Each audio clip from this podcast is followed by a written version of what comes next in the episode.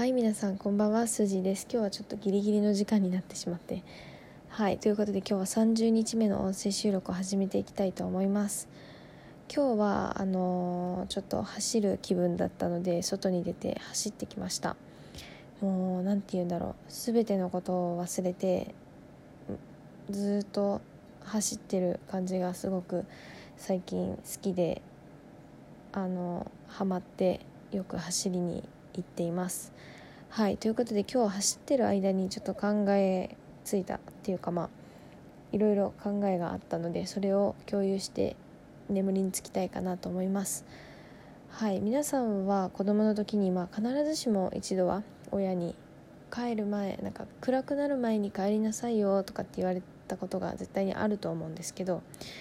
それってまず何で言われてたんだろうっていうのを考えてたんですね走ってる時にそれって多分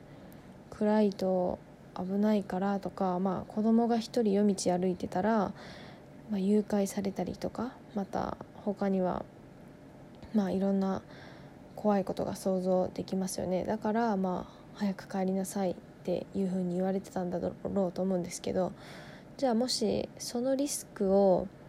あの背負わないために例えば今後テクノロジーがすごく進化していって例えば iPad みたいな機械のもの iPad のような機械のものを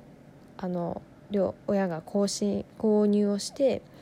でそれで子どもの目というかまあ脳にアクセスすることが可能になるとしたら親は自分のその iPad の画面から子供が見ているもの全てを見るわけ見ることができるわけじゃないですか。だからまあ危険っていうものは削減されると思うんですよね。でなんか私これ何かのドラマで見たんですけどそれで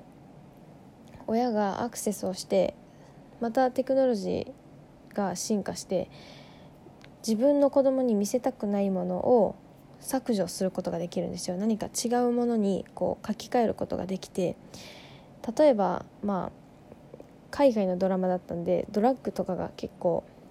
身近にあるんですよね子供にとっても。でまだだからドラッグとか暴力とかあと性的なものとかをもう完全に親がシャットアウトして子供の子供に見せないようにするんですよ。その子にだけその世界がないことにしてしまうんですよね。でなんか私これで思ったんですけど確かに何だろう平和でクリアで綺麗な世界ばかりを見ている子供っていうのはどういう大人に成長するのかなっていうのをすごく思ってなんか世界のダークでちょっとまあ目を背けたくなるようなものを同時に見てその本人自身がそれに対して善悪をつける判断力に欠けてしまうんではないかなと思いなんかそう思うとやっぱり人間は悪い面もいい面もどちらにも目を向けないとうん改善にはつながらないのかな。改善にはっていうかその何か物事を解決する時にその対処能力っていうのに欠けてしまうんじゃないかなと思ってやっぱりその全ての悪いものを排除するっていうのは良くないなって思いました。でまあそれに関連したことだと思うんですけどあの日本人ってあんまり社会運動が好きじゃないじゃないですか。例えば署名活動とかはあの、まあ、積極的に行ってもあのデモとかあと国会議事堂の前で座り込んだりしてそのデモを行うのには抵抗を感じるって方が多いと思うんですよ。で少なからず多分私もそういう面はあるんですね。まだ行ったことがないっていうのもあるからまあそういう機会も少ないじゃないですか。でその機会はまあ先この前の日曜日に誘われたんですけどあの他の用事が入ってたので逃してしまってもしその用事がなければ絶対に行ってたんですけどまあそういった感じでなんだろう。うーんなんか自分の悪いことから目を背けてしまうっ